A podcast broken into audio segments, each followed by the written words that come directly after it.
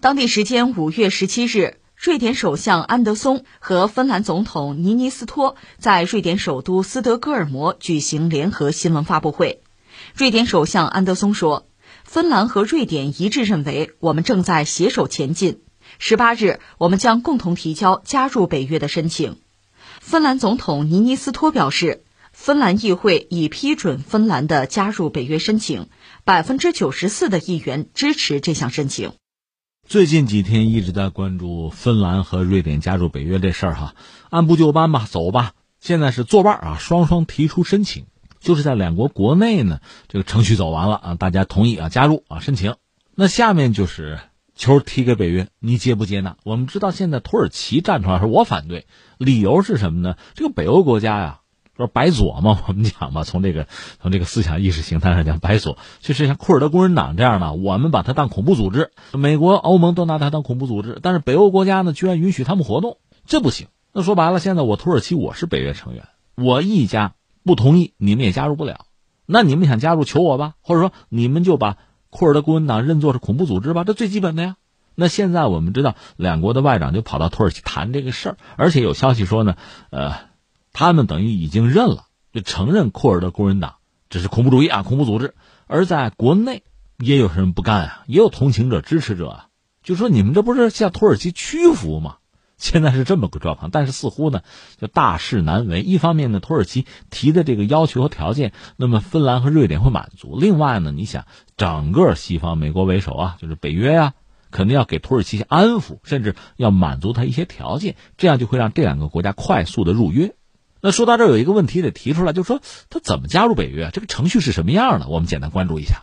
北约嘛，北大西洋公约，它的第十条有个规定，说作为成员国吧，可一致邀请任何能够推进本条约原则，并为北大西洋地区安全做出贡献的其他欧洲国家加入北约，就没有说明成员国的贡献应该是什么，也没有对包含。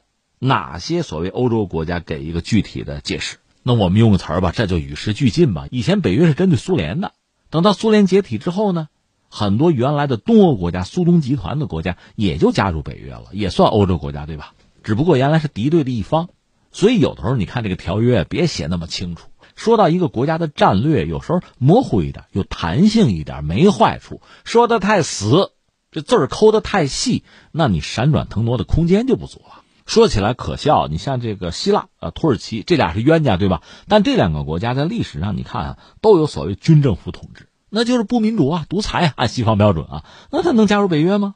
该加入也加入啊。西班牙，西班牙有个弗朗哥，那也是这个铁腕人物啊、政治强人啊、军政府啊，他是一九八二年加入北约。当然，你要加入这个组织，咱猜也能猜到，就是说相关国家要遵守、要尊重这个北约本身的价值观。啊，符合北约在一九九五年九月东扩问题报告里边提出来的，呃，一定的这个政治啊、经济啊、军事方面的标准，包括呢，你必须建立以市场经济为基础的正常运转的所谓民主政治制度，公平对待国内少数民族，并致力于通过和平手段解决冲突等等。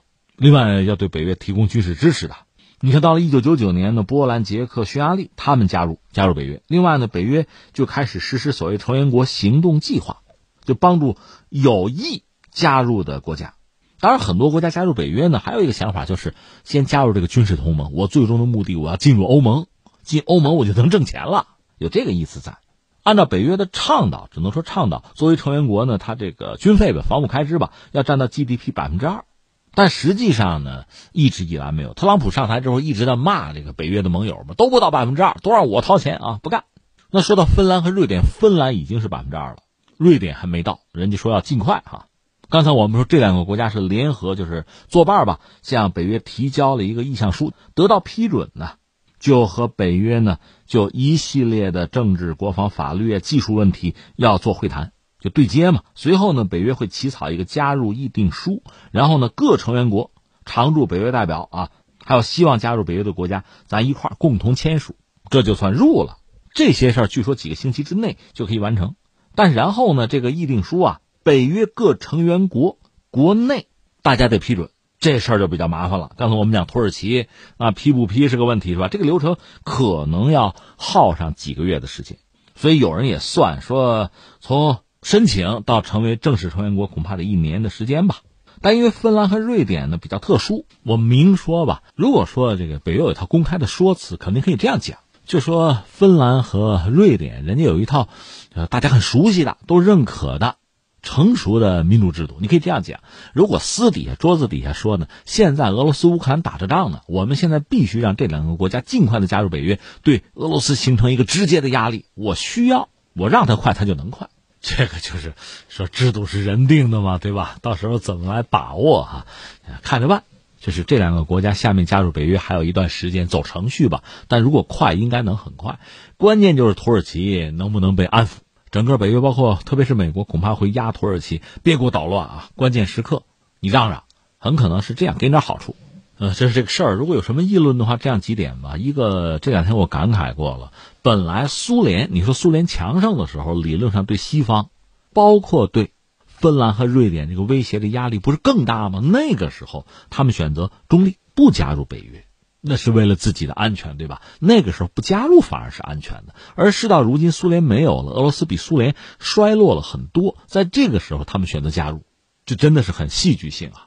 而且他们俩加入之后，原来欧洲的安全形势、俄罗斯的地缘政治的这个格局就都发生变化了。因为芬兰和俄罗斯有一千三百四十公里的这个边界线，所以我们实话实说，真的，芬兰加入北约之后，如果俄罗斯和北约之间发生冲突和战争，那芬兰真的是首当其冲啊！你觉得你是更安全了吗？反正人家觉得。至于瑞典呢，比芬兰可能要低调的多。芬兰好像比较积极，行事风格比较高调。瑞典不是，比较低调。他就一再讲哈，我们不是针对俄罗斯，而且呢，我本土不要部署核武器，最好你们北约军队也别驻军啊，我自己来。呃，但是这两个国家确实。在整个欧洲，我们说不是一般的国家。瑞典在历史上曾经是一个欧洲的强国，而且如今吧，它虽然一直号称中立，它有非常发达甚至是比较完整的，就是军事工业的体系。你看，在五十年代的时候，当时美国苏联冷战嘛，就说战斗机，美苏的飞机都还是说得过去，在世界上能排到一流，是吧？但人家瑞典自己搞的战斗机其实一点不差，比如说萨巴三五龙、萨巴三七雷、GS 三九鹰狮，这都是好飞机。但飞机之所以好，是因为瑞典实际上它的军工产业和西方关联很紧密，能够拿到西方，比如说英国或者美国比较好的像发动机啊、航电啊，这是可以做到的。另外，潜艇，瑞典潜艇很牛的，特别适合在波罗的海。至于芬兰，芬兰拥有比较大规模的军队，有常备军，还有预备役，所以这两个国家一旦加入北约，它可不是来混吃混喝的。实际上，他们会极大的加强北约的作战能力，甚至呢。他们真的加入，而且芬兰军费已经是百分之二啊，这样呢，欧洲整体的实力增强，美国是不是就可以撤出一些军队了，撤出一些之前的投入，用于所谓亚太和印太，这算是一个衍生的后果吧。另外，就又说到俄罗斯，俄罗斯对这两个国家加入北约，目前从态度上讲相对比较冷静，并没有暴怒，没有马上采取什么手段啊，但是这种威胁是明摆着的。而且你想，这两个国家加入北约意味着什么呢？就是北约和欧盟之间的关系啊，又有一些变化。原来有些国家加入欧盟不加入北约，就是说咱经济上一体化一块玩，但是呢，在军事上我不跟你们掺和，我中立。但是现在这个格局又在发生变化，而且呢，整个欧洲是不是从经济上、军事上，包括文化上？比之前啊，你看这个边界这个格局吧，又在发生变化。而俄罗斯是一个等于说在经济、在军事、在文化，甚至宗教等等领域都被排斥在欧洲之外的国家了。这个格局几乎已经形成了。